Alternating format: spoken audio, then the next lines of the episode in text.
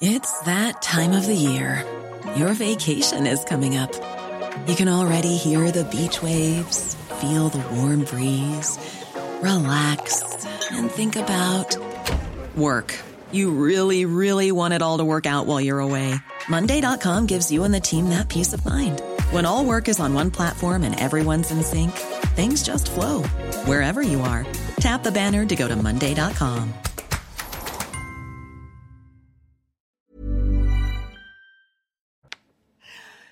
je suis ravie de vous retrouver euh, à la tête de, la belle équipe. Je vous promets qu'aujourd'hui, ça va être animé sur, euh, sur ce plateau.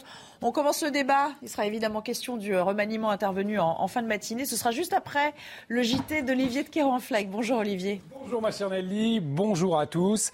On connaît donc les 41 noms euh, des ministres du nouveau euh, gouvernement d'Elisabeth Borne. Le nouveau gouvernement euh, remanié, donc, a été annoncé.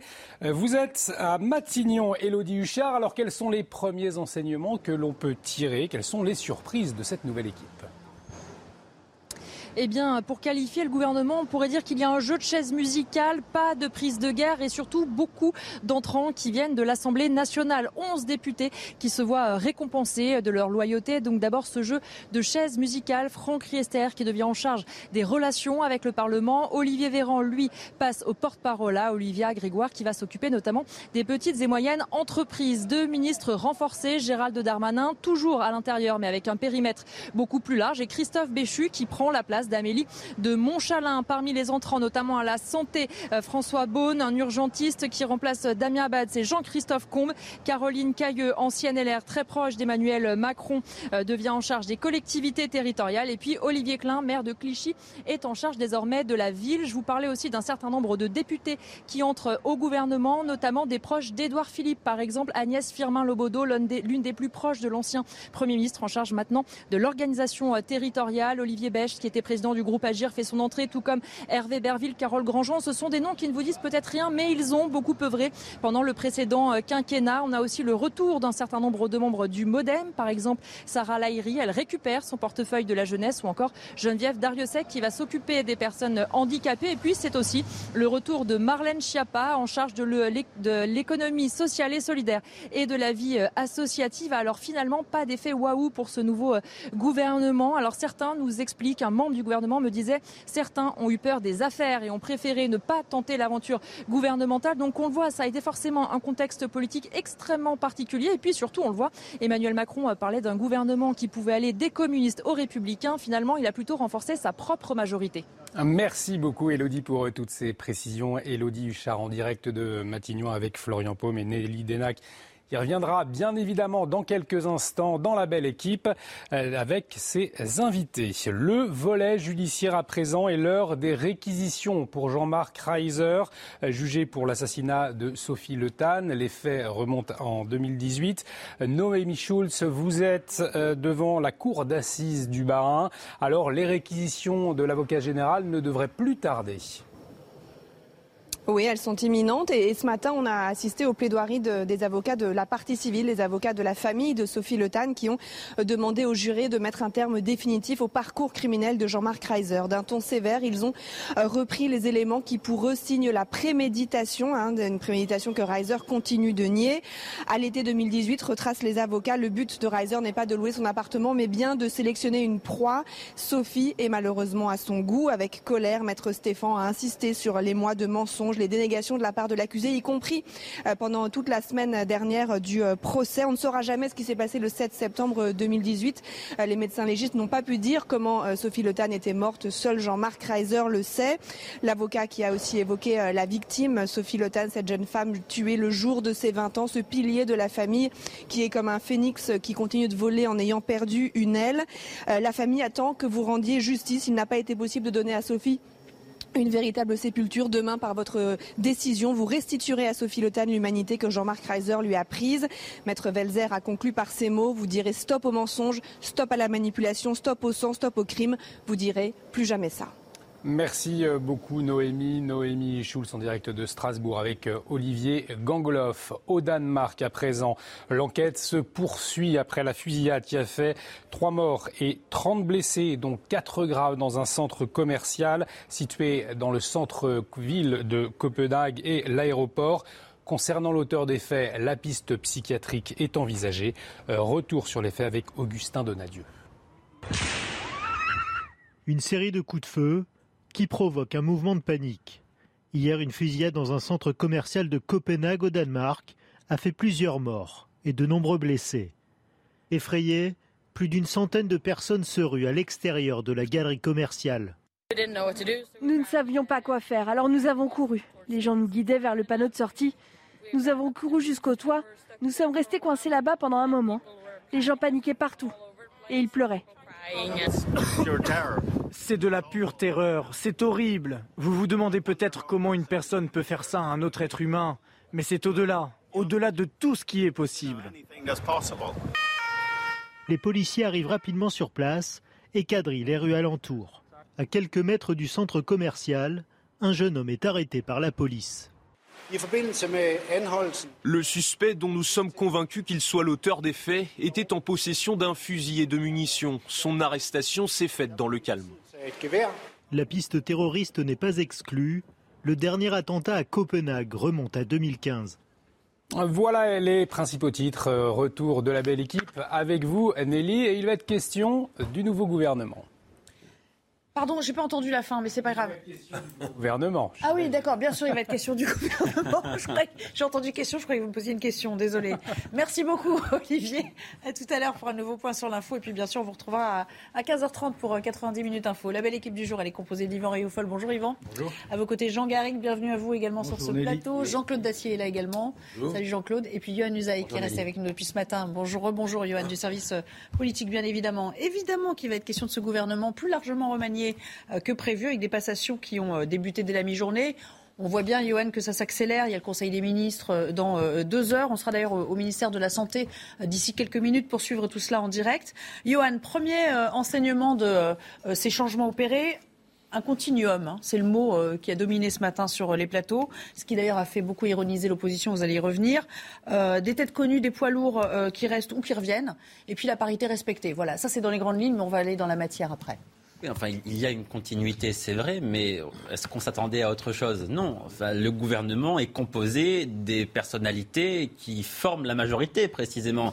Euh, la majorité, aujourd'hui, c'est euh, La République En Marche, c'est Horizon, c'est le Modem. Donc, vous trouvez au sein du gouvernement, eh bien, euh, ceux qui, à l'Assemblée nationale, représentent cette majorité-là. Donc, à l'évidence, on ne s'attendait pas à, à, autre chose, dans la mesure où les oppositions elles-mêmes, je pense au Parti Socialiste et aux Républicains, avaient dit que, quoi qu'il arrive, ils ne participeraient pas à, un gouvernement avec Emmanuel Macron. Donc, de, toute évidence, on ne pouvait pas s'attendre à autre chose. Alors après, il y a des ajustements de poste, des personnalités au sein de cette majorité-là qui s'en vont, qui arrivent, mais ça, c'est le jeu de tout, de tout remaniement. Donc ceux qui disent c'est la continuité, on prend les mêmes et on recommence, oui, enfin ça, c'est le cas à chaque fois qu'il y a un remaniement sous la même majorité. D'accord, mais néanmoins pas de prise de guerre euh, LR euh, ni à gauche. Vous non, mais une, prise de guerre, encore une fois, une, prise de guerre, pourquoi faire? C'est qu'une prise de guerre, si vous allez débaucher individuellement une personne, bon, qu'est-ce que ça vous apporte? C'est symbolique. Pour débaucher quelqu'un, une, prise de guerre, ça a de l'importance si une personnalité, un poids lourd politique entraîne avec avec elle euh, quelques députés qui viendraient gonfler la majorité. Là, ça aurait un sens. Mais à l'évidence aujourd'hui, aucune personnalité à droite, notamment, n'est capable d'entrer au gouvernement en disant au chef de l'État, si tu me nommes, je viens avec 10, 15 ou 20 députés. Ça, ça n'existe pas. Donc Emmanuel Macron n'avait aucun intérêt à, faire ce genre de choses. Il n'avait pas de marge de manœuvre parce que de toute façon, les républicains ont l'intention de continuer à peser dans l'opposition à l'Assemblée. Ça, c'est très clair et net depuis le début.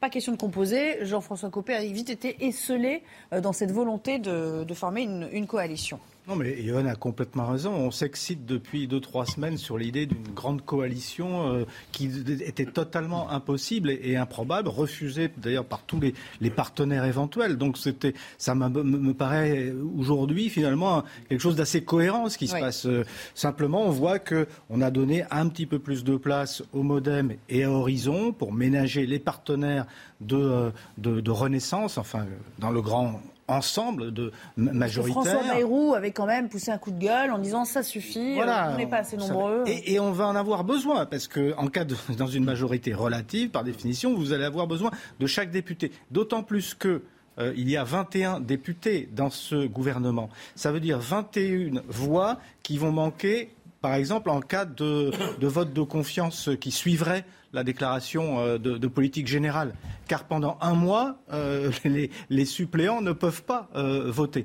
Donc vous avez là une nécessité de consolider le bloc macroniste. Bon, c'est ce qui a été fait. Puis pour le reste, quelques, quelques techniciens, quelques spécialistes bah, qui sont là. c'est une grande tradition de la, de, la Ve République. Hein. Donc rien, rien de neuf sous le soleil, mais on s'y attendait. Oui, bien sûr. Les chaises musicales, c'était couru d'avance comme scénario, Jean-Claude Dacier qu'il n'y avait pas beaucoup d'autres chemins. Le jeu, le grand jeu, le grand face-à-face entre le président de la République et l'Assemblée a commencé. Mon premier acte, pas déterminant, il s'agissait pour le président de démontrer que l'opposition, les oppositions, ne voulaient pas gouverner et entrer dans l'équipe gouvernementale. C'est fait. Est-ce que ça aura une portée politique? J'en suis pas tout à fait sûr. J'entends, moi, comme gens, comme, comme nous tous, les politiques, les politologues, les spécialistes expliquer ce qu'il faut penser de ce gouvernement. Honnêtement, j'en ai rien à battre. Pourquoi? Ah ouais, carrément. Non mais il n'y a qu'une seule, mais il y a qu'une seule question. Quelle politique Et le seul qui puisse répondre à cette question, c'est le président de la République. Il n'y a que ça qui compte. Bah, Est-ce qu'il voudra, j'ai terminé, cher ami, est-ce qu'il voudra continuer à plaire à tout le monde en essayant de donner un jour ou une semaine à la droite, une autre semaine à la gauche, essayer de jouer sur la complexité de l'Assemblée nationale Ou est-ce qu'il voudra nous démontrer pourquoi pas J'ai pas tout à fait terminé. Ah bah, euh, pourquoi pas encore Mais pourquoi pas encore une fois faire la preuve C'est son deuxième et dernier mandat qu'il a le courage qu'il faut pour prendre les mesures, les imposer à son gouvernement. On verra ce que dira Madame Borne mercredi pour enfin remettre ce pays dans la bonne direction. Je réserve et bien qu'il fasse la démonstration que remettre le pays dans la bonne direction n'est pas possible avec cette majorité. Je précise, il n'avait pas terminé. Est-ce que c'est terminé maintenant, Jean-Claude J'ai fini. Ah, super. Johan, juste puisqu'il euh, donne l'occasion de faire une petite incise, ça commence dès demain avec l'accent qui va être mis sur le pouvoir d'achat. Hein. Oui, ce sera l'un des premiers textes. Le premier texte en Conseil des ministres, là, il s'agit en l'occurrence d'un texte sur la situation sanitaire, mais le pouvoir d'achat va arriver effectivement extrêmement vite. Ça sera débattu, je crois, à l'Assemblée nationale à la fin du mois de juillet, si je ne dis pas de bêtises. il y a déjà une réunion là-dessus. Autour du 25, parce que la commission des lois va se penser dessus avant. Enfin, les textes sont examinés en commission. Ça sera dans l'hémicycle, me semble-t-il, autour du, du 25 juillet. Mais pour rebondir sur ce que disait Jean-Claude, oui, enfin, pour faire voter des textes, il va falloir trouver des majorités. Or là, actuellement, la majorité est relative. Donc il va falloir aller euh, chercher des compromis, principalement avec les républicains, peut-être avec les socialistes aussi, en fonction des textes. Mais ce sont des textes qui vont être, on l'imagine, assez fortement amendés, quand même, compte tenu de la situation au, sein de l'Assemblée nationale. Donc à l'évidence, Emmanuel Macron, s'il avait les mains libres durant les cinq dernières années, aujourd'hui ne les a plus et, tout n'est plus entre ses mains, précisément. Au revoir le grand euh, gouvernement d'union nationale. Non mais cette idée a fait pchit assez rapidement. On n'y croyait plus trop.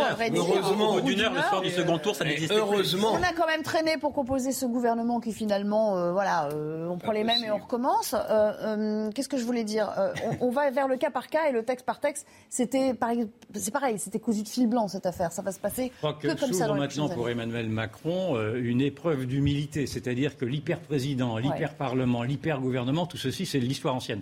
Nous avons un gouvernement de repli, en effet. Je ne veux pas revenir sur votre démonstration, elle est juste. Enfin, c'est un gouvernement assez morne, c'est-à-dire ce n'est même pas un c'est pas un remaniement, c'est un ajustement à la marge même, et c'est un ajustement de personnalités certainement très qualifiées dans leur domaine, mais qui sont des techniciens. Ce sont des petits hommes gris qui arrivent. Donc il n'y a pas, encore une fois, on ne fera pas de politique. La dépolitisation, me semble-t-il, va s'accentuer à travers ce gouvernement qui, si on veut bien le placer dans le grand désordre sociétal qui a fait apparaître, qui est apparu, pardon, lors des législatives, avec ces mouvements indésirables qui arrivent au cœur même du Parlement, on voit bien que ce gouvernement est un gouvernement de peur, un gouvernement qui se recroqueville, un gouvernement de l'entre-soi.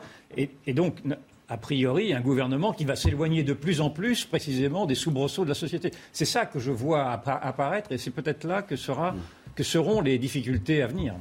Un dernier mot, parce qu'après on va retrouver Mathieu pour le flash. D'accord sur l'essentiel, c'est un gouvernement de repli, un gouvernement, mais qui pourrait être peut-être un gouvernement d'action, mais à condition de trouver des, majorités texte par texte. D'où la nécessité d'avoir, ce, ce, dont je parlais tout à l'heure, beaucoup de députés, des gens qui connaissent la vie parlementaire, qui la connaissent plus ou moins bien, mais qui sont articulés par rapport justement à ces majorités, euh, on, va, on va dire majorité d'idées qu'on pourra constituer. Et là, il s'en prive alors, puisqu'il en a pris 21 non, ils s'en privent pas parce que ce sont des gens quand même qui ont cette, cette connaissance, cette expertise, qui peuvent servir de relais éventuel. Pas tous, hein, mais il y a, y a, quand même un politique, moi je pense que qui n'entre pas mais qui est euh, promu, c'est euh, Christophe Béchu le, maire d'Angers. C'est plutôt un, politique, quelqu'un qui a beaucoup d'ambition politique, proche aujourd'hui. Déjà critiqué par les écologistes. Édouard hein. Philippe, ah, déjà critiqué par les écologistes, mais qui a beaucoup fait pour végétaliser sa ville, etc.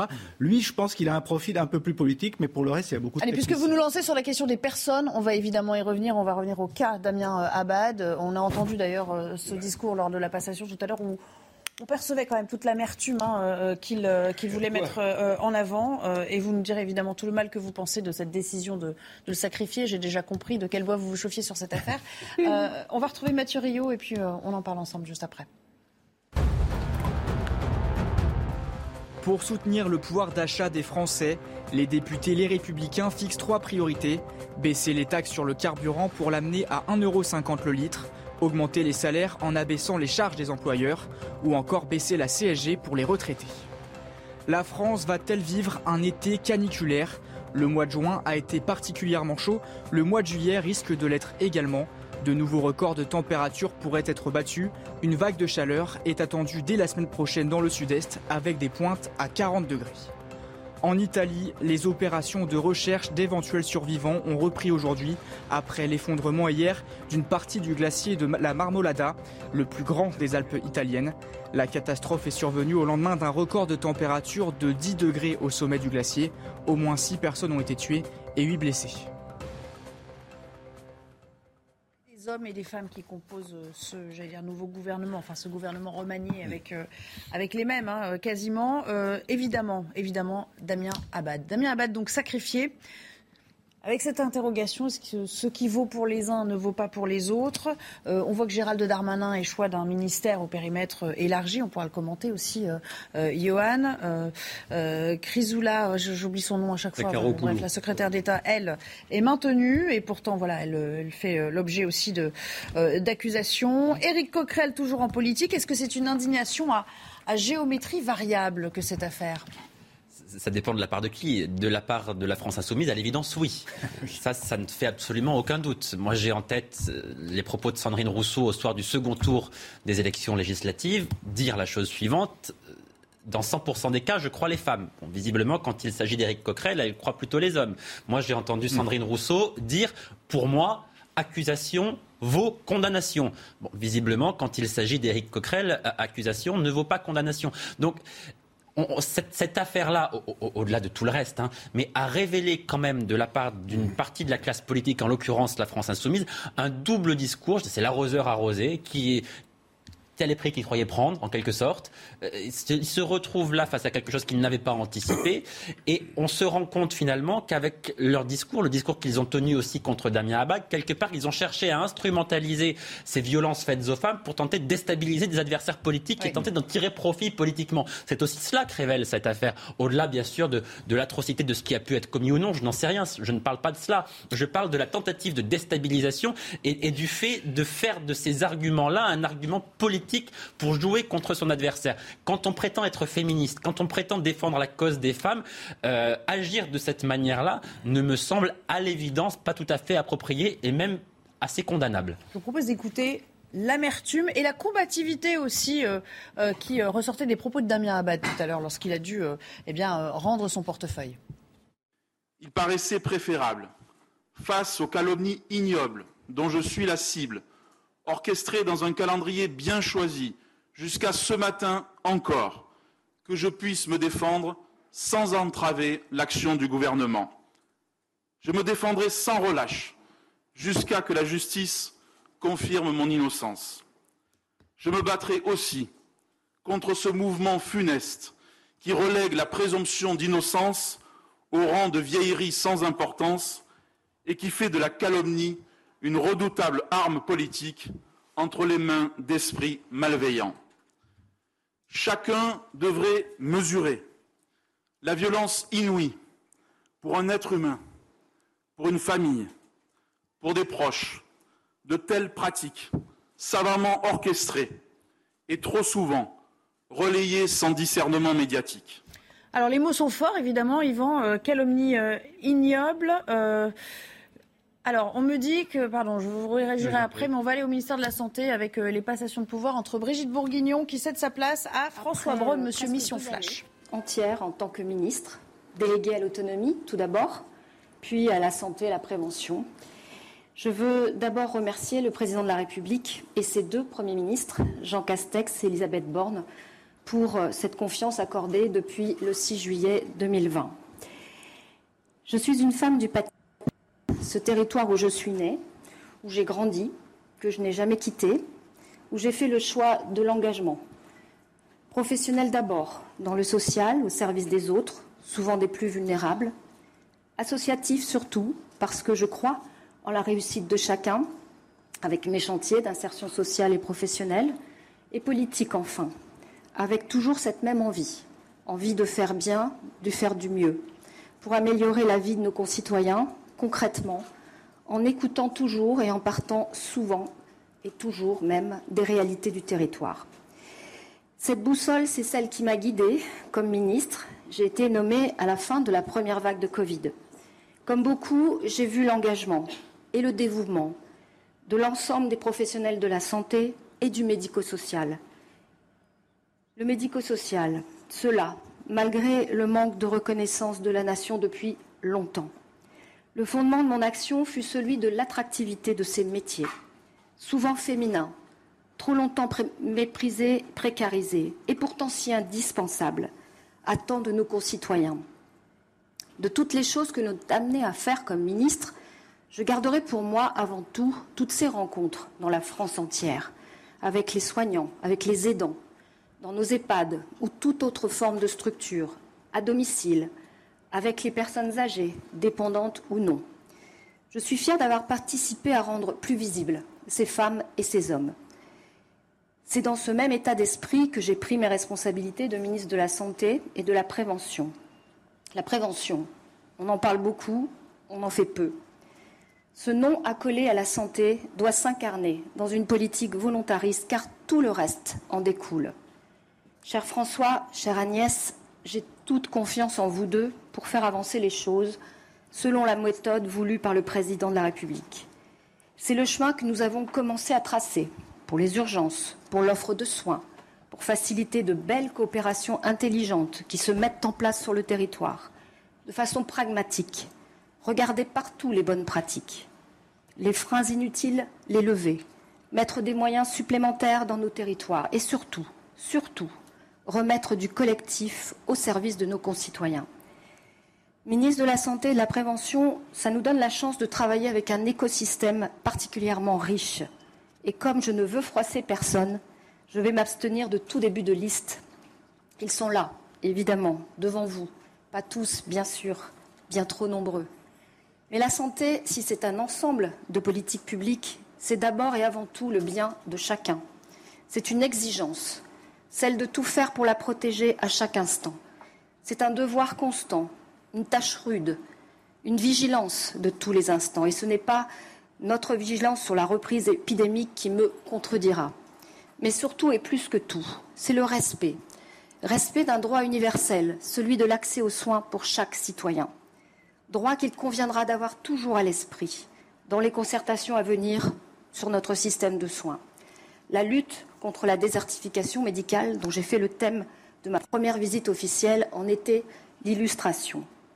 Ce ministère n'est l'apanage de personne d'autre que de nos concitoyens. On dit souvent que la vie politique se construit dans les défaites. C'est ma première, elle est rude.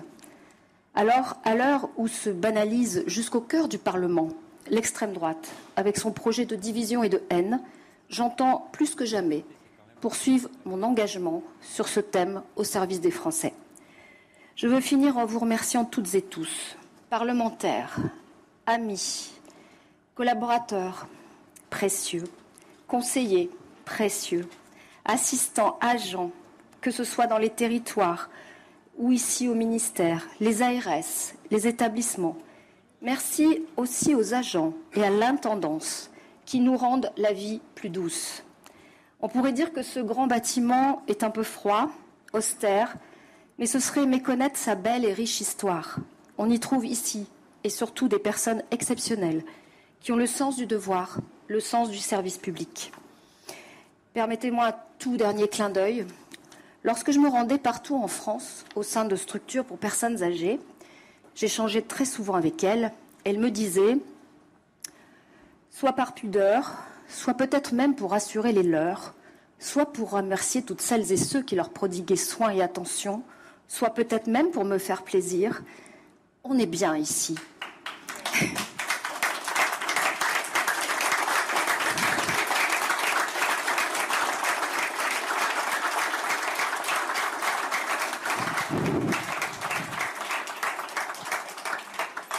Et c'était devenu l'état d'esprit de mon cabinet, par respect pour elles toutes.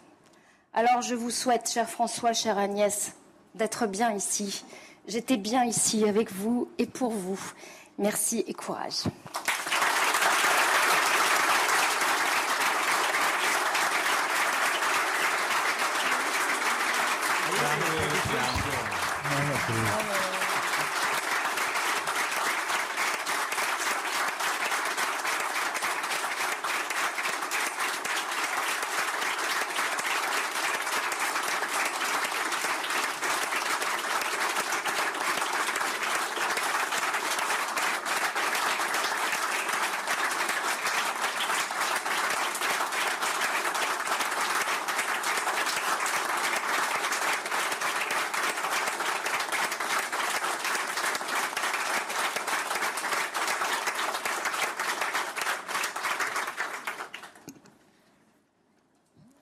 Mesdames et Messieurs, chère Brigitte, euh, cher François, tout d'abord, permettez-moi de commencer mon propos en remerciant le président de la République Emmanuel Macron et la première ministre Elisabeth Borne de la confiance qu'ils m'accordent et de l'honneur qu'ils me font en me nommant aujourd'hui ici, comme tu l'as dit, euh, Brigitte, dans ce beau ministère qui est celui euh, de la santé. Brigitte, merci. Merci pour euh, tout ce que tu as fait. Tout d'abord, euh, j'ai eu le plaisir de travailler avec toi à la commission des affaires sociales lorsque tu en étais euh, la présidente. Et déjà, nous partagions, je crois pouvoir dire, les mêmes combats. les mêmes combats, tu l'as rappelé, pour les aides à domicile. Les mêmes combats pour lutter contre les déserts médicaux. Et beaucoup d'autres. Évidemment, lorsque tu es devenu ministre, nous avons continué euh, à partager euh, les mêmes combats. Et je crois pouvoir dire que celui euh, qui a mobilisé toute notre, énergie concernant l'attractivité des métiers a sans doute été l'un des plus forts, l'un des plus puissants. Et je crois pouvoir dire que nous avons ensemble avancé sur ce domaine, même s'il reste encore beaucoup à faire. Allez. Voilà, les larmes, les larmes à l'instant de, Brigitte Bourguignon, évidemment, euh, on ne peut pas rester totalement insensible. Cette femme qui a perdu a très peu hein, son siège de député. Euh, oui, euh, une, cinquantaine de voix, tout au plus, me semble-t-il, peut-être même un, peu moins. Enfin, aux alentours de, de, 50 voix. C'est rare de voir ça en politique. Hein. Un responsable politique pleurer, mais pleurer. qui craque, quoi. là, vraiment, qui, qui est en train de craquer nerveusement, sans doute parce qu'elle est sans doute très éprouvée, Brigitte Bourguignon, depuis sa, depuis sa, sa défaite.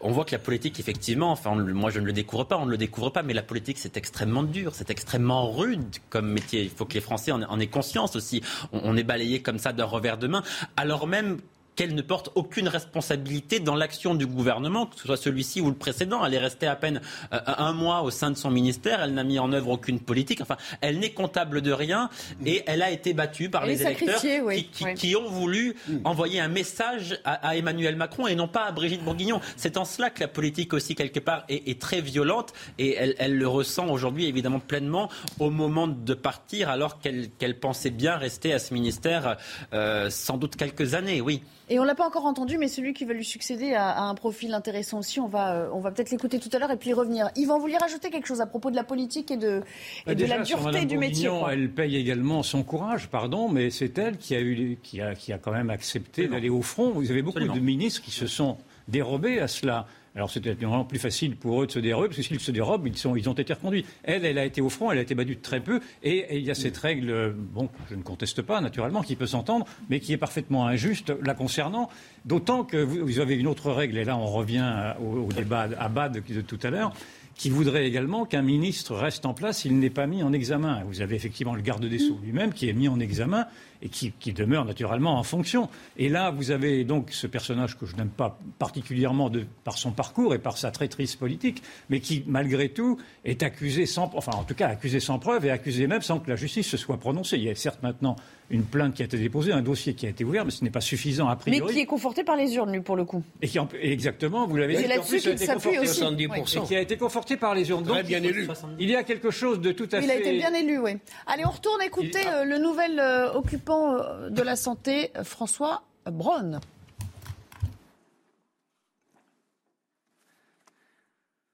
Je suis un peu novice dans l'exercice.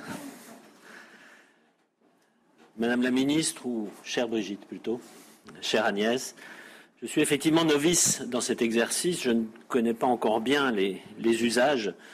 C'est pourquoi, si je ne mets pas les, formes républicaines habituelles, je vous demande d'abord de m'en excuser. Je ne vous connais, Madame la Ministre, que depuis quelques semaines, mais au fil des réunions, j'ai pu découvrir et apprécier votre honnêteté, votre gentillesse, votre écoute bienveillante et la volonté qui vous anime de prendre les problèmes à bras le corps. La mission Flash que vous m'avez demandé de, piloter témoigne de cette volonté d'affronter les problèmes. Sans attendre, je m'engage, Madame, à suivre ce chemin que vous avez tracé. La santé est une préoccupation principale des Français. C'est une priorité pour le président de la République. Les attentes sont fortes, elles sont légitimes. Notre système de. Notre système de santé est capable de faire des choses extraordinaires, comme pendant la pandémie, mais il manque de souplesse, de visibilité. Il n'est plus compris par nos concitoyens, mais aussi par nos soignants. Nous devons en être conscients. Les urgences générales, pédiatriques, psychiatriques, gynéco-obstétricales sont malades. L'hôpital public n'est pas bien et tout notre système de santé est à bout de souffle. Loin des incantations, des yaka faucons, je compte conduire une rénovation de notre système de santé, aidé par Agnès, centrée sur les besoins de santé des Français, au plus près des différents territoires de la République, dans l'Hexagone, mais aussi dans nos territoires ultramarins. Car c'est au plus près des territoires que nous devons agir, avec les élus, les soignants et les soignés. Ce sont les territoires qui vont, grâce aux ARS, se saisir de la boîte à outils que nous devons leur remettre pour s'organiser localement.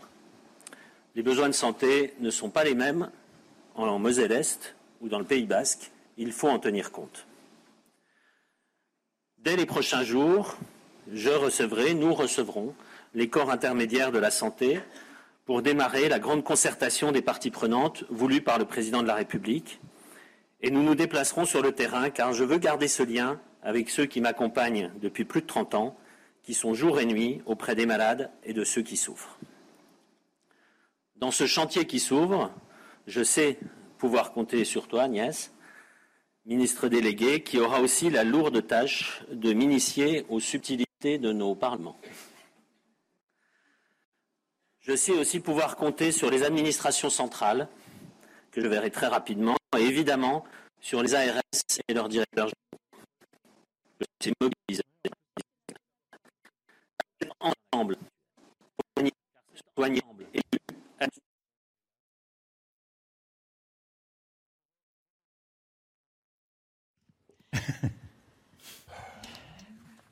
Bon, la qualité euh, à la fois sonore et visuelle, vous l'aurez compris, n'étant pas optimale, nous allons revenir commenter tout cela en plateau. On aura surtout compris, euh, Johan Usaï, que ce monsieur euh, Brown, comme on l'appelle, ce docteur Brown, François Brown, euh, c'est ce qu'on a appelé monsieur Mission Flash. Alors, monsieur Mission Flash, il était relativement inconnu jusqu'à il y a quelques jours, mais donc on a eu connaissance de ces 41 propositions pour sauver les services d'urgence, avec le triage, une meilleure régulation via le SAMU, la revalorisation des horaires de nuit, ce qui tendrait à montrer que les propositions qu'il a émises vont sans doute être retenues en grande partie. Bon, alors attendez, la On mission l'espère Fla- pour lui. La, la mission Flash consistait d'abord à. euh, ce, ne, ce ne sont pas des mesures pérennes. Ce sont des, des- d'urgence. des- Voilà, des, des- des mesures qui visaient d'abord à, à passer l'été euh, de manière à ce que les services d'urgence ne soient pas encombrés et que les urgences vitales puissent être reçues précisément à, à l'hôpital. Ce n'est pas quelque chose qui a vocation à, à- à durer ad vitam aeternam. Euh, donc ces, ces mesures-là, à l'évidence, oui, on, imagine bien qu'elles qu'elles seront euh, appliquées. Euh, ce sont des mesures qui, euh, il faut l'espérer, n'ont pas vocation à, à s'éterniser euh, plus de quelques semaines, quelques mois tout au plus, parce que euh, ce qu'il y a dans cette mission flash, est même relativement inquiétant. C'est-à-dire que euh, si vous estimez euh, euh, devoir aller aux urgences, eh bien vous ne pouvez plus y aller de votre propre chef. Il faut d'abord appeler le 15 qui va estimer à distance si oui ou non vous relevez des, des urgences de tel ou tel hôpital. C'est mieux que d'attendre deux heures dans le hall. de- Oui, des- Mais c'est pas non, ça qui non. va sauver notre hôpital public. On est bien les deux heures, c'est pas beaucoup. Certes, Jean-Claude, mais ce qui est Ah, encore voilà. mieux, c'est d'être accueilli dans de bonnes conditions dans les services d'urgence. Donc il faudra Voilà. voir quand C'est même. l'objet Il faudra voir ce que ce monsieur Brown a réellement dans sa besace L'enjeu pour la l'enjeu de l'hôpital, ça n'est pas cette mission flash, c'est la refondation de l'hôpital. Qu'est-ce qu'on fait de notre hôpital dans, non pas les prochaines années, mais les prochaines décennies? Comment est-ce que dans 5 ou 10 ans, on revient à un hôpital de qualité? Comment est-ce qu'on revient à des soins de qualité et à un accueil surtout de qualité? Le prochain quinquennat, le quinquennat qui est en cours, commence là. Son principal objectif en termes de santé, c'est celui-là. Yvan, Yvan Riofol. Il va falloir Euh. être plus ambitieux que cette simple mission flash, et notamment sur les fameux lits, les fameux euh, 100 000 lits qui ont disparu. Moi, d'abord, une question d'ordre général. Je pense que la réforme de l'hôpital, qui est naturellement indispensable, ne peut pas reposer sur les épaules d'un seul homme. C'est inconcevable. Donc, ce qu'il va proposer là, ce sont en effet des, mesures d'urgence, mais ce seront des mesures qui sont des mesures très aléatoires dans leur efficacité. Je pense que le problème. Alors, son profil est intéressant. C'est un professionnel. C'est un professionnel des urgences.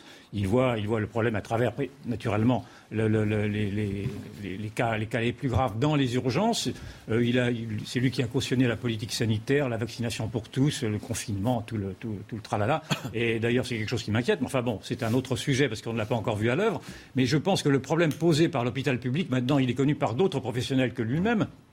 Je pense par exemple au professeur Perromort qui est souvent venu sur cette antenne et qui nous dit et qui nous répète que l'hôpital est asphyxié parce que le tiers des, des services de- des, de- des hôpitaux publics sont tenus par des gens qui ne font pas de médecine, qui font autre chose que de la médecine et qui coûtent également très cher, alors que dans les, le ratio dans les autres euh, pays européens est de 15%, 20%. L'administration, ça me De, de l'administration, le poids, le poids de l'administration. Et puis là, il a cité n'ai pas- Je aussi, n'ai pas euh, entendu de la part de ce nouveau ministre de l'éducation, de, de, de- de la santé, mais sur l'éducation, c'est la même chose. Un peu, de.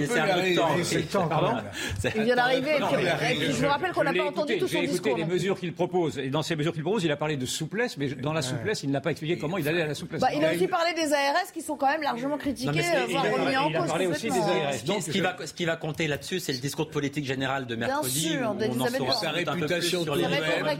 bien sûr. C'est ça qui est assez surprenant, c'est qu'il a la réputation d'être entre guillemets libéral. J'ose à peine prononcer le mot.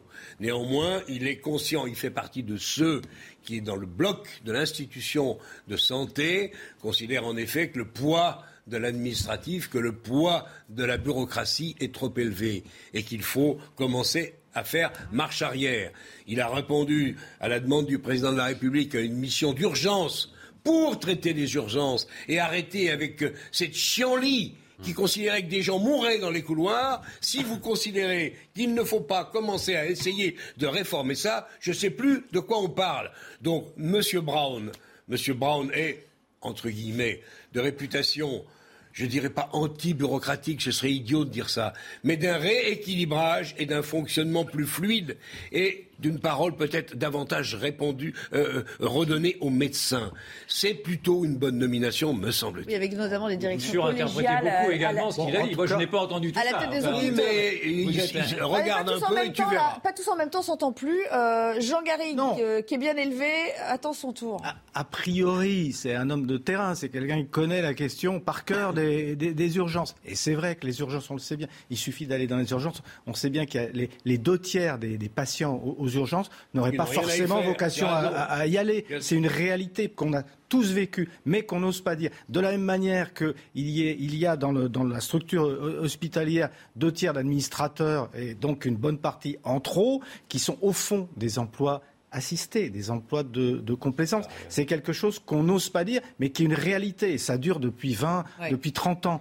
Et euh, voilà, est-ce que... Alors, attention, c'est que ça, ça pose des, des- des- des enjeux sociaux.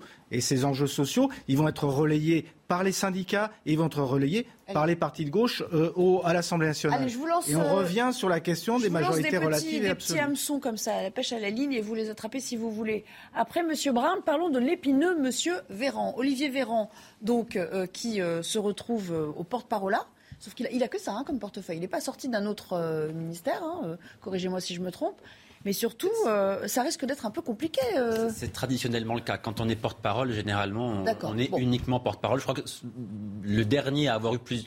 Le porte-parole et un autre portefeuille, ça devait être François Barouin en 2007. Donc vous voyez, Donc ça remonte un peu. Ça, ça ne date pas d'aujourd'hui. oui.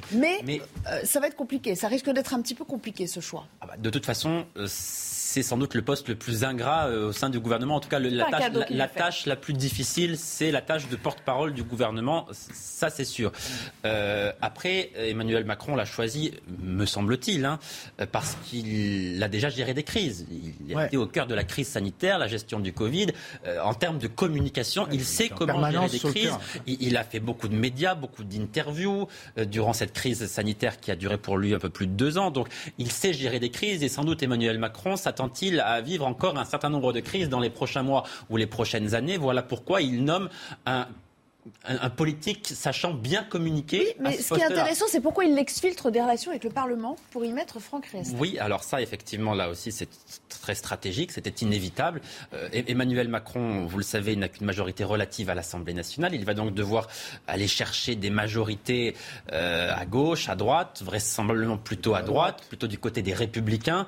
Et c'est pour ça qu'il avait besoin, au poste de euh, ministre chargé des relations avec le Parlement, de quelqu'un de droite pouvant dialoguer plus facilement avec la droite. Franck Riester, ex-républicain, est plus à même, visiblement, de discuter avec ses. Mais est-ce que c'est un bon casting pour les autant anciens de son parti. Est-ce qu'il est vraiment à même de discuter avec eux alors qu'il a été considéré comme un traître euh, au moment de, de son départ? Jean-Claude Oui, Dacier. il- oui, il- Oui, Jean-Claude, on va juste faire un tour, on revient vers vous, bien sûr. Jean-Claude Dacier, le choix de, de Riester et donc de Véran pour ce poste euh, un peu. euh, un peu Riester, je ne sais quoi. pas, j'ai pas une idée très précise sur ses capacités. Nous verrons bien. On l'a vu à la culture avant. hein. On l'avait à la culture, il n'a pas laissé une avec- trace aperçu. profondeur insondable.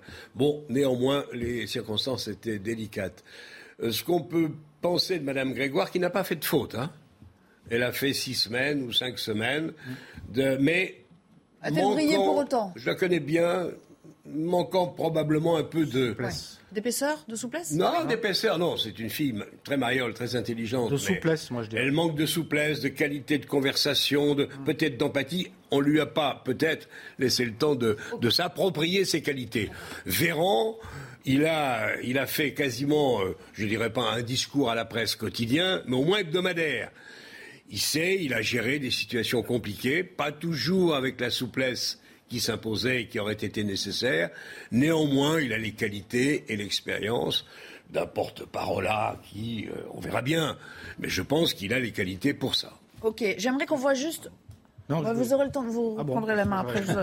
Comme ça, on déroule un peu, puis vous bon. reprenez là où on a laissé la conversation. J'ai aucun problème avec ça. J'aimerais qu'on voit les réactions de l'opposition, évidemment qui ironisent depuis ce matin. On a plusieurs petits tweets à vous montrer euh, dans la classe politique, à commencer, je crois, par euh, Marine euh, Le Pen qui dit ceci. Par un simple communiqué de presse, Emmanuel Macron annonce le nouveau gouvernement. Ceux qui ont échoué sont tous reconduits. Le président de la République ignore ainsi une nouvelle fois le verdict des urnes et la volonté des Français d'une autre politique. On continue avec Clémentine Autain, tiens. Euh, sûrement pour... euh, euh, ah non, c'est toujours Marine Le Pen. Sûrement pour punir nos compatriotes ultramarins d'avoir mal voté. Ils perdent aujourd'hui leur ministère qui est rattaché à celui de l'Intérieur. Décision lourde de sens et sera évidemment très mal ressentie outre-mer. On peut peut-être s'arrêter deux secondes sur cet aspect. C'est vrai que Gérald Darmanin voit son, son périmètre, son portefeuille étoffé au détriment des ultramarins. Vous êtes d'accord avec elle ou Bah, Écoutez, euh, je ne sais pas ce que ça, ça peut signifier. Oui, alors en général, quand, quand, quand un, un ministère à part entière comme ça est, ra- est rattaché à un autre, on considère que c'est un peu une manière de, Une mettre un peu de côté le- le- les enjeux. Je ne sais pas si c'est... Ça peut être aussi le, le signe d'une plus grande efficacité. Donc euh, ça, ça me paraît... de- C'est lourd même quand manière, même, hein. Moi, C'est je, très lourd. Je, je comprends pas très bien ce qu'elle dit sur ils ont tous échoué. Ils sont parce que justement ceux qui ont échoué euh, sont, sont exfiltrés du, du gouvernement. Euh, ceux qui ont échoué aux élections législatives. Non, elle dit ils ont tous échoué, la Macronie. Non, non, mais j'ai- bien compris. Mais, ouais. Ils ont pas eu mais leur tout ça, ça fait partie Politique. du jeu veut dire, ils n'ont pas tiré les enseignements de leur Ça n'a perte. pas euh, beaucoup d'intérêt. Oui. aucun. On peut l'hémicycle. pas- on ne peut pas reprocher à, Emmanuel Macron de, de vouloir faire d'avoir fait un gouvernement rétréci quand, l'on- quand, l'on sait- que les, toutes les forces politiques ont, ref- ont refusé Oui. la main qu'il avait tendue. Il avait quand même essayé de faire une sorte d'union nationale un peu bancale parce qu'il en excluait naturellement les, tous les partis extrêmes. Donc c'était une union nationale avec 50% au moins de l'électorat en moins. Mais on ne peut pas lui reprocher non plus de prendre acte du fait que les républicains, surtout eux, Je suis d'accord avec. Voilà, de ça. jouer le jeu. Donc, C'est ce que, euh, c'est ce que je voulais souligner avec toi, c'est que la position des Républicains est très importante. Oui. 62 députés seulement, mais ce sont les charmes de la oui, proportionnelle. pivot. Même si on n'est pas en proportionnel, le résultat est quasi proportionnel. Et donc les Républicains avec 62 députés sont, je dirais pas les chefs d'orchestre, ils n'ont pas un la- peu des faiseurs de loi, pour pas ah, dire enfin, faiseurs de ils loi. ont, par exemple, eh, par exemple, sur le seul euh, le, le projet pouvoir d'achat qui va venir dans les jours qui viennent, ouais, ouais. ils réclament euh, un sacrifice de la part de l'État qui coûterait 50 milliards. Pardonnez-moi, mais c'est pas très sérieux. C'est-à-dire baisse de la fiscalité totale et prix de l'essence à la pompe 1,50. Ouais. C'est pas sérieux. Ils Donc bien s'ils continuent sur cette voie-là, je ne sais pas comment le gouvernement va pouvoir même mettre en œuvre une politique. Ils ont bien compris les LR qu'en Mais appliquant pas cette- n'importe lesquels, cher ami. euh, ils ont bien compris les LR qu'en appliquant cette stratégie, ils allaient peser quand même hein, de tout leur poids et que ce serait plutôt gagnant pour eux. Oui, Plutôt que comp- non, mais se à- à- compromettre à À y l'évidence, si Emmanuel Macron veut faire voter des textes à l'Assemblée, il aura besoin des voix des Républicains. Donc Ah il oui. aura besoin de trouver des compromis. Après, combien de temps est-ce que ça va durer Ça ne tiendra pas cinq ans. Enfin, je, je- Non, je- je- je- je n'y crois pas une seconde. Donc, à, un moment, à un on se dirigera vers une dissolution. À quel moment on se dirigera vers cette dissolution? Eh bien, quand les Français considéreront que tel ou tel camp est responsable. Voilà, Parce que vous, absolument. vous comprenez bien qu'Emmanuel Macron ne va pas dissoudre si les Français considèrent qu'il est responsable de cette mauvaise Eh gestion. oui, de la bon, dans qui question est d'amener Mais que de temps perdu à- encore. à, à incarner la responsabilité. Que de La- temps perdu.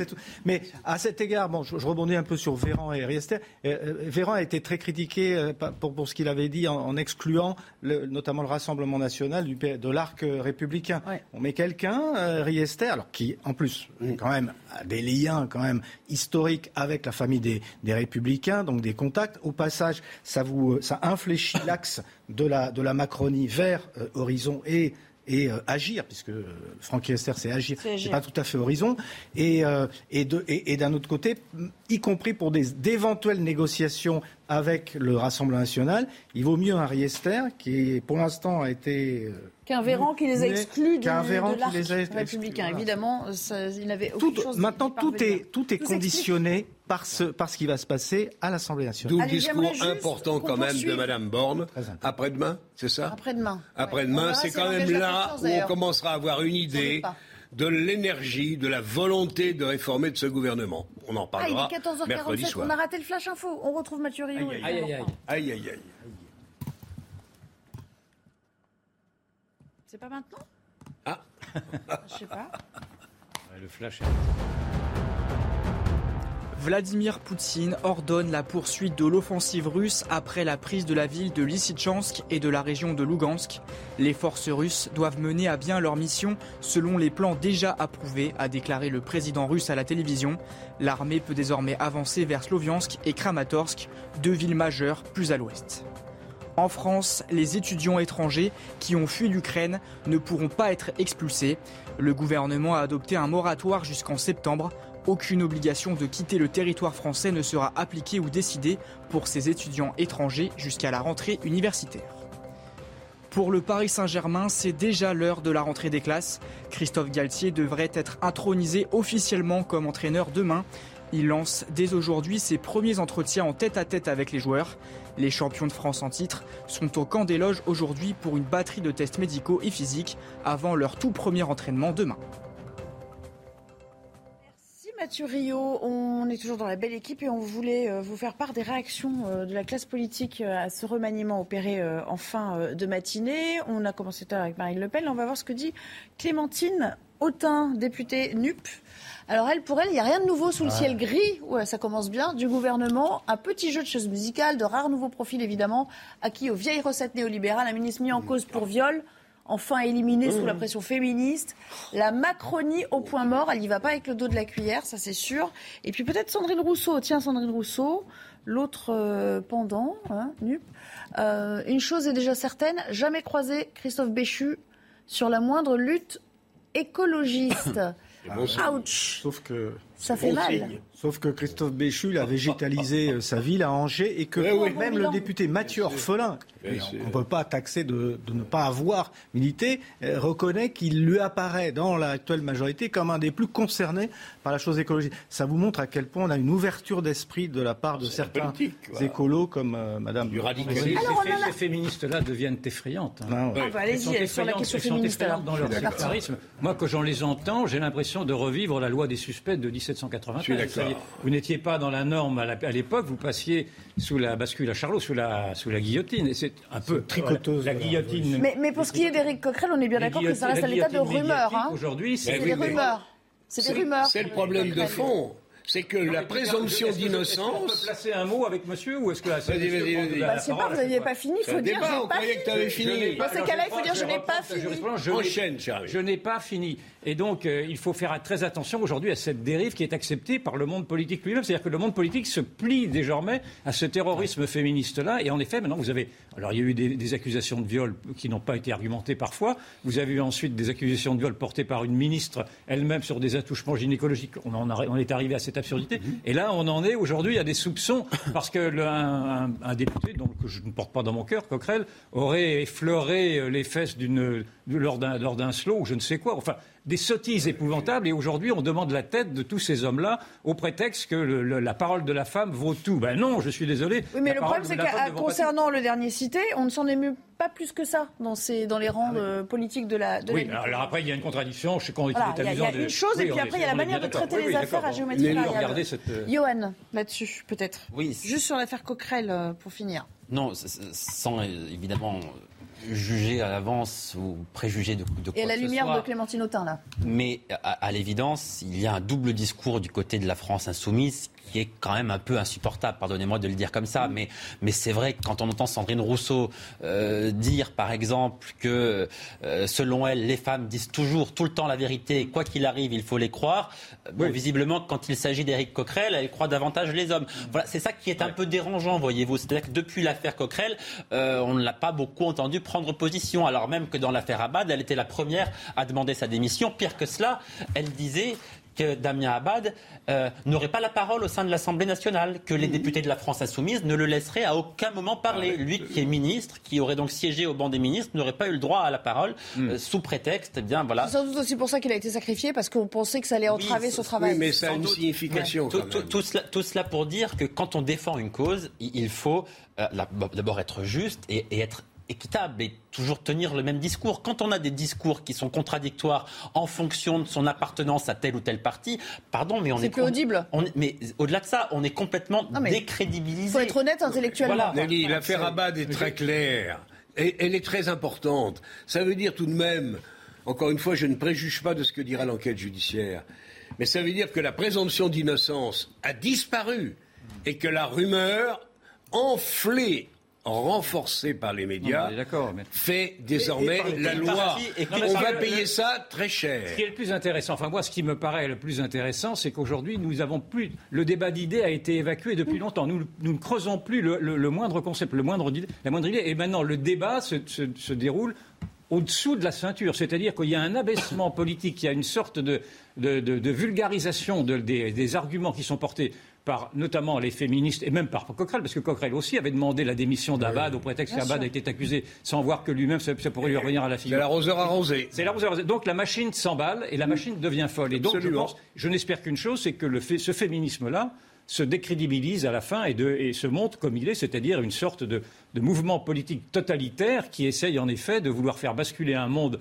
masculin dit omnipotent pour y mettre un autre pouvoir, un pouvoir féminin. C'est ce qu'elles veulent. Moi, je dirais qu'il y a très longtemps que la rumeur court dans le monde politique à propos de Damien Abad et d'Éric Coquerel. Mais Dieu merci, Dieu merci, jusqu'à présent, euh, cette rumeur n'avait pas conduit et n'avait pas atterri dans ce, dans ce champ politique, effectivement, où on coupe des têtes avant, avant même de respecter le, le, béaba qui est, qui est la présomption C'est le retour de la terreur. Quoi. ah non, mais c'est quelque chose de, de, de, Quand tu regardes Damien Abad marcher, s'exprimer. Il n'y a plus de procès. Tu te dis, voilà le violeur professionnel qui vient de. C'est la loi des suspects. Désigné par l'opinion. Ça, Jean-Claude, la chose est simple, mais c'est à la justice de le dire. Ça n'est pas à nous de et dire. mais on est d'accord. Attendons alors, attendons un peu que la justice se prononce.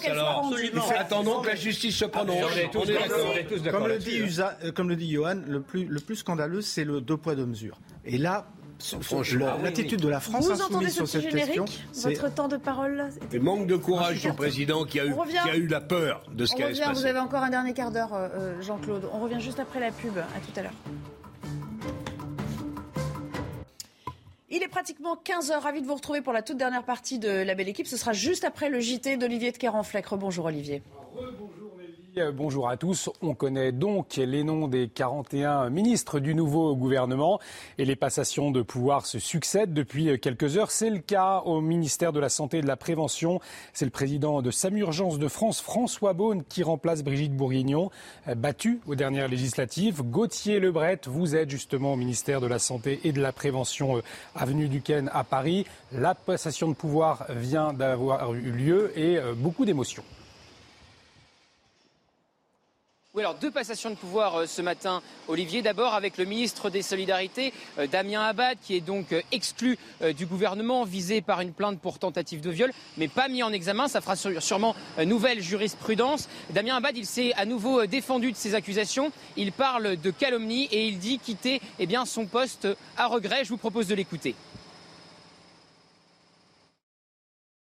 Il paraissait préférable, face aux calomnies ignobles dont je suis la cible, orchestrée dans un calendrier bien choisi, jusqu'à ce matin encore, que je puisse me défendre sans entraver l'action du gouvernement. Je me défendrai sans relâche jusqu'à que la justice confirme mon innocence. Je me battrai aussi contre ce mouvement funeste qui relègue la présomption d'innocence au rang de vieillerie sans importance et qui fait de la calomnie une redoutable arme politique entre les mains d'esprits malveillants.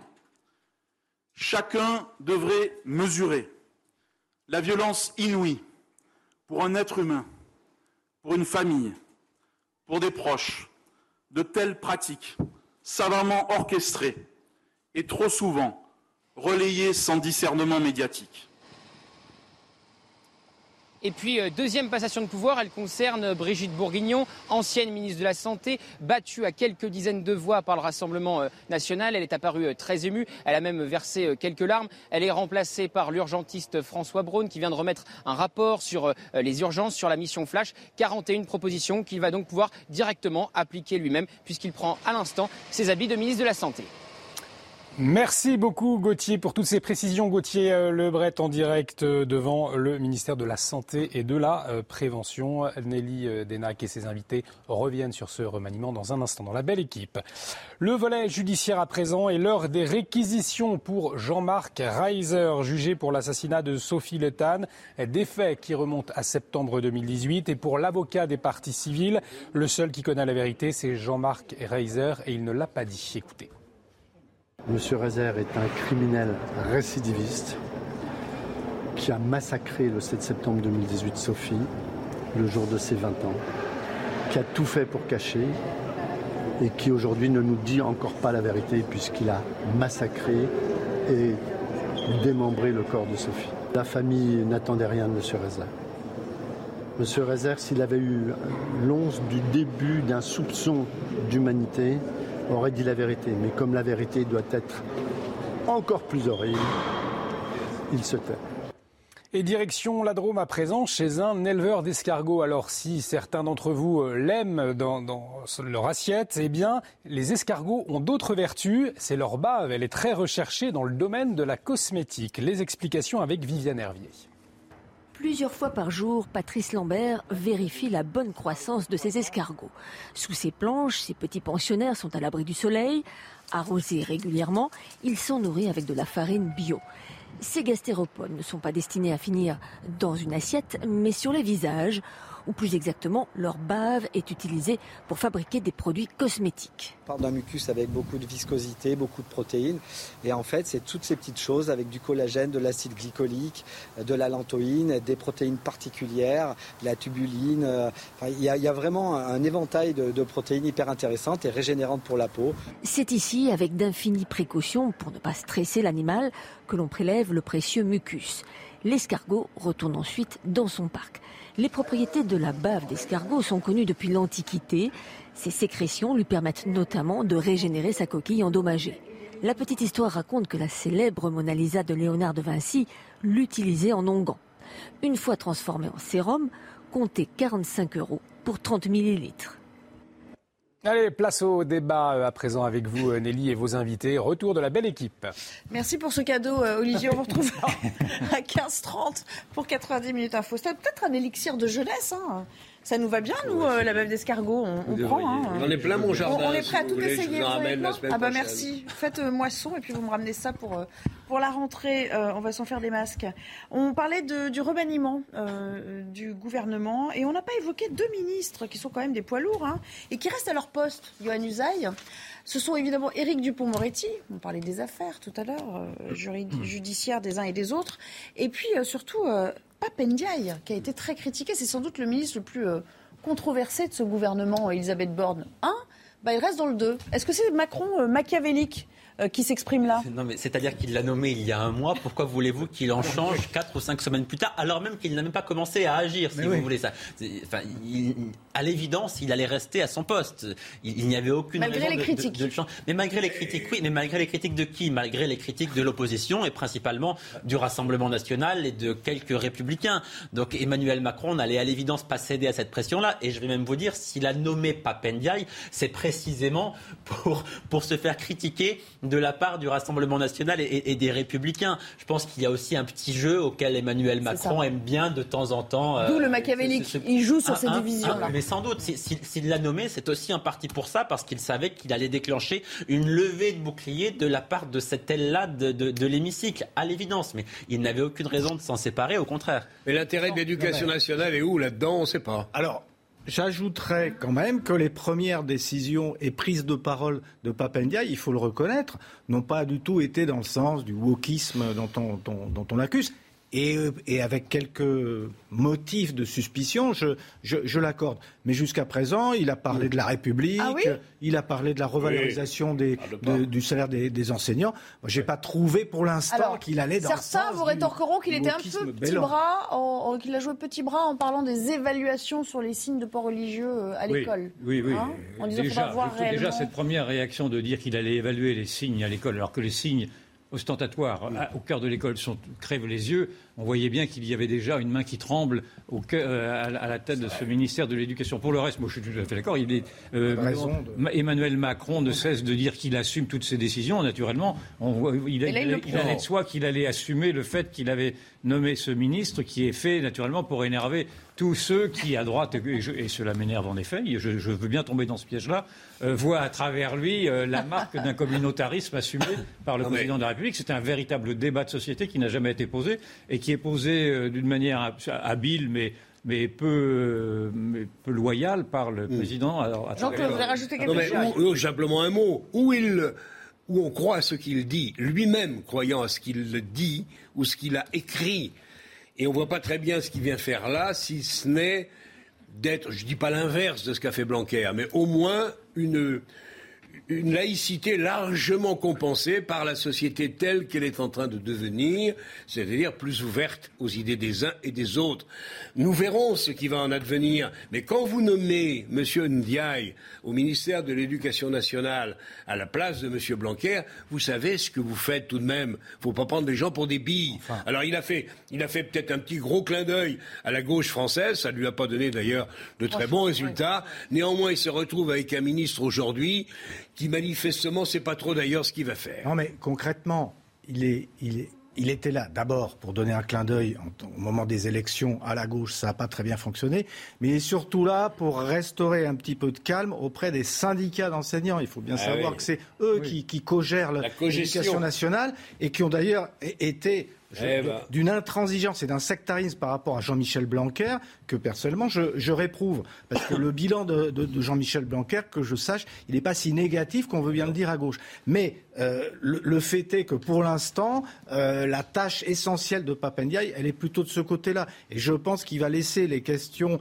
identitaires, communautaires, etc. C'est calmer la côté. sociale, la Mais oui, on a déjà essayé de calmer avec les, avec les syndicats. Ce qui est une, occasion de rappeler qu'en effet, vous avez tout à fait raison, au cœur de l'éducation nationale, une partie du monde syndical est beaucoup plus proche de M. Coquerel, dont on Ah oui. parlait tout à l'heure, Bien sûr. c'est-à dire de l'extrême gauche, que de la gauche. Donc c'est éviter d'avoir tout ce monde-là dans la rue Donc, en euh, septembre. Donc, euh, il y a eu une flatterie de la- dans la nomination de M. Papandiaï, il y a également une flatterie vers, le, vers la, la NUPES, dans le fond. Et moi, je l'ai déjà dit, je crois, ici même, en tout cas, je l'ai écrit ailleurs, il y a une filiation entre la NUPES et la Macronie, en tout cas à travers cette vision d'un monde communautaire et de la, de, de la priorité accordée aux minorités dites, euh, euh, dites op- opprimées.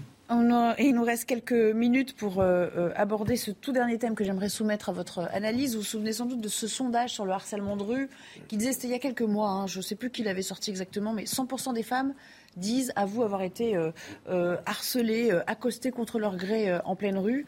Alors parfois on sait aussi que ce harcèlement déjà désagréable en soi finit de manière assez ignoble, c'est-à-dire par une agression physique. C'est exactement ce qui est arrivé à une touriste de La Réunion qui était à Lyon ces derniers jours. Elle a voulu partager ça avec les autorités parce qu'elle a pris en vidéo son, agresseur, elle l'a filmé. Elle n'a pas eu beaucoup de succès hein, auprès des forces de l'ordre, donc elle a décidé de le diffuser sur les réseaux sociaux. Et à l'arrivée, ça donne ça, regardez. Tiens, tiens, regarde ça, regarde ça, regarde ça. Allez, allez. Coup de pied, insulte, l'agression s'est déroulée jeudi après-midi place Bellecour à Lyon. Arrivée de l'île de la Réunion pour les vacances, Natacha assiste au harcèlement de rue d'une passante dans sa ville natale. En colère, elle décide d'intervenir pour stopper l'individu, sans se douter de la suite des événements. Il me poursuit, il continue sa route vers moi. Et euh, il me demande euh, où est-ce que j'allais dormir ce soir. Je parlais assez fort, en fait, euh, pour m'affirmer euh, et aussi pour alerter. Je ne savais pas s'il allait vraiment euh, frapper. Euh, il m'a juste, du coup, tiré par l'arrière quand il arrivé derrière moi. Et après, c'était vraiment menace. Donc, euh, j'ai eu euh, cette euh, idée de trouver, bah, de sortir mon téléphone et euh, aussi pour avoir une preuve. Suite à cette agression, l'homme, selon elle un mineur dans un état second, prend la fuite.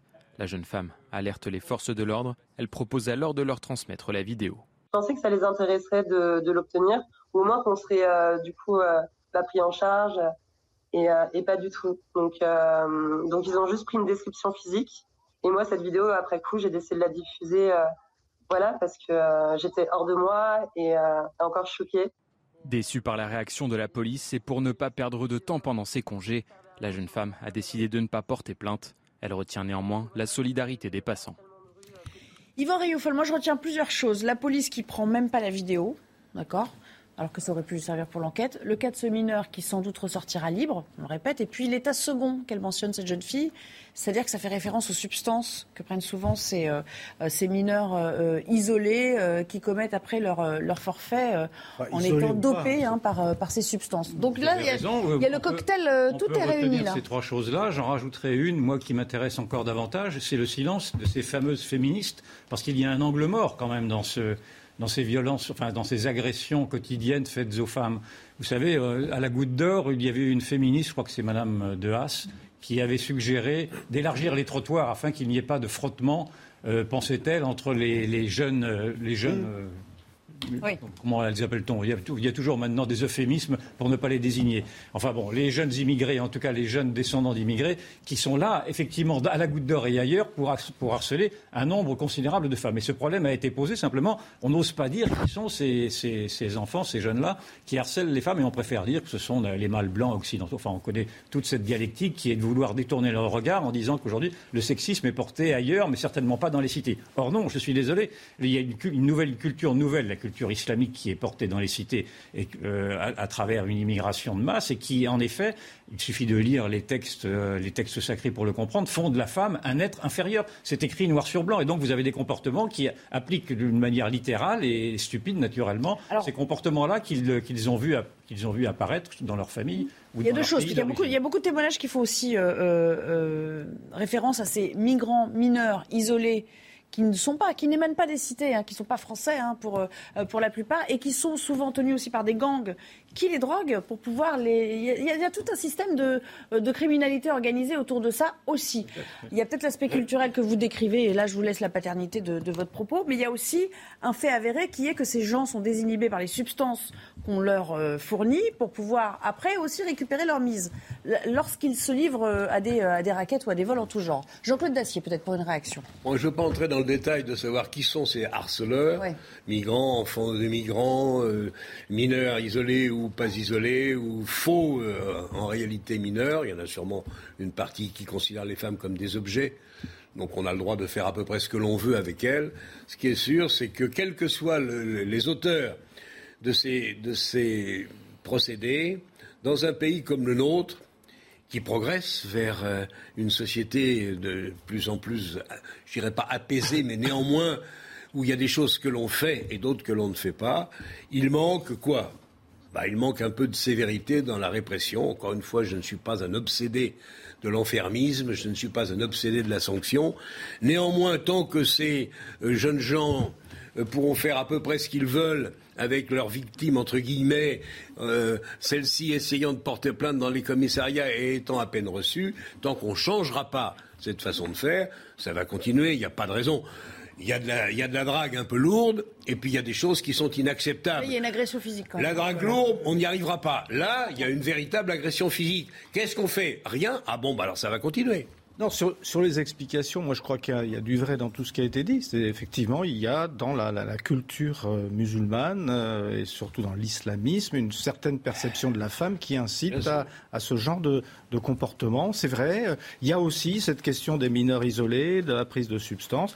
Il y a aussi une culture machiste euh, et qui, euh, jusqu'à une date récente, euh, avant MeToo, euh, a été un peu tolérante par rapport à des actes de ce type. Et peut-être que, y compris auprès des forces de l'ordre, il faut continuer dans la pédagogie de, de, Alors, de, de leur apprendre. La pédagogie, les forces de l'ordre, ils la reçoivent, elle a une vidéo à l'appui, ils prennent pas la peine pour, de la recueillir pour, pour, faire leur C'est pour pourquoi il est, il est important. C'est un aveu d'échec patent. Ils vont se faire, ils vont se faire taper sur les doigts. C'est déjà un aveu d'échec. Oui, mais on, on, vous est, donnera... on est bien au-delà de la pédagogie, pardon. D'accord, mais, mais d'autres vous donneront des, des exemples où les forces de l'ordre ont une bonne réaction par rapport à, à des plaintes qui étaient légitimes, d'ailleurs, de femmes qui se sentent euh, agressées, harcelées, parce qu'effectivement, ça arrive tout, tout, le temps. Mais si vous voulez, il y a, ces, il y a toutes ces dimensions-là. Il ne faut pas non plus exonérer le blanc, euh, j'allais dire, euh, le mâle blanc euh, quinquagénaire Non, non. de certains réflexes aussi euh, des négatifs et qu'il faudrait changer. Voilà. Ah oui, parce que vous... Dans les cercles Non, mais de ne, la ne- société ne machiste, focalisons ça englobe- pas uniquement ça. sur l'islam ou sur les. Merci à tous les quatre euh, de m'avoir rejoint euh, cet après-midi autour de, de cette table. Je retrouverai certains d'entre vous d'ailleurs pour euh, la belle équipe cette semaine. Jean-Claude Vous avez joué les prolongations bah, Dès demain, super.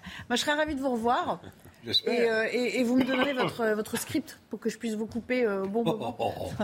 Quelle faute ai-je commise Bon après-midi à tous. Dans un instant, c'est Olivier de Carenfleck que vous retrouverez pour euh, 90 minutes info. Et, et à demain. Dès demain, euh, je vous retrouve à, à 10h30 pour 90 minutes info. Partie 1. À bientôt. L'exécutif remanié, Olivier Véran devient le porte-parole du gouvernement à la place d'Olivia Grégoire. François Braun remplace Brigitte Bourguignon au ministère de la Santé. Franck Riester devient ministre chargé des relations avec le Parlement. Marlène Schiappa, secrétaire d'État de l'économie sociale, solidaire et de la vie associative. Le maire d'Angers, Christophe Béchu, devient ministre de la transition écologique et de la cohésion des territoires. Une nouvelle aide pour les Français qui prennent leur voiture pour aller travailler. C'est la proposition du ministre de l'économie Bruno Le Maire. Le gouvernement travaille sur une indemnisation plus généreuse sous conditions de revenus, a-t-il expliqué ce matin sur France Inter. Elle irait plus loin que l'aide déjà dédiée aux gros rouleurs, faisant plus de 12 000 km par an. En Ukraine, la ville de Lysychansk sous contrôle russe depuis 24 heures. L'armée ukrainienne a confirmé hier soir son départ de cette ville du Donbass. Avec cette nouvelle prise, les Russes contrôlent l'intégralité de la région de Lugansk. Vladimir Poutine ordonne la poursuite de l'offensive vers l'ouest.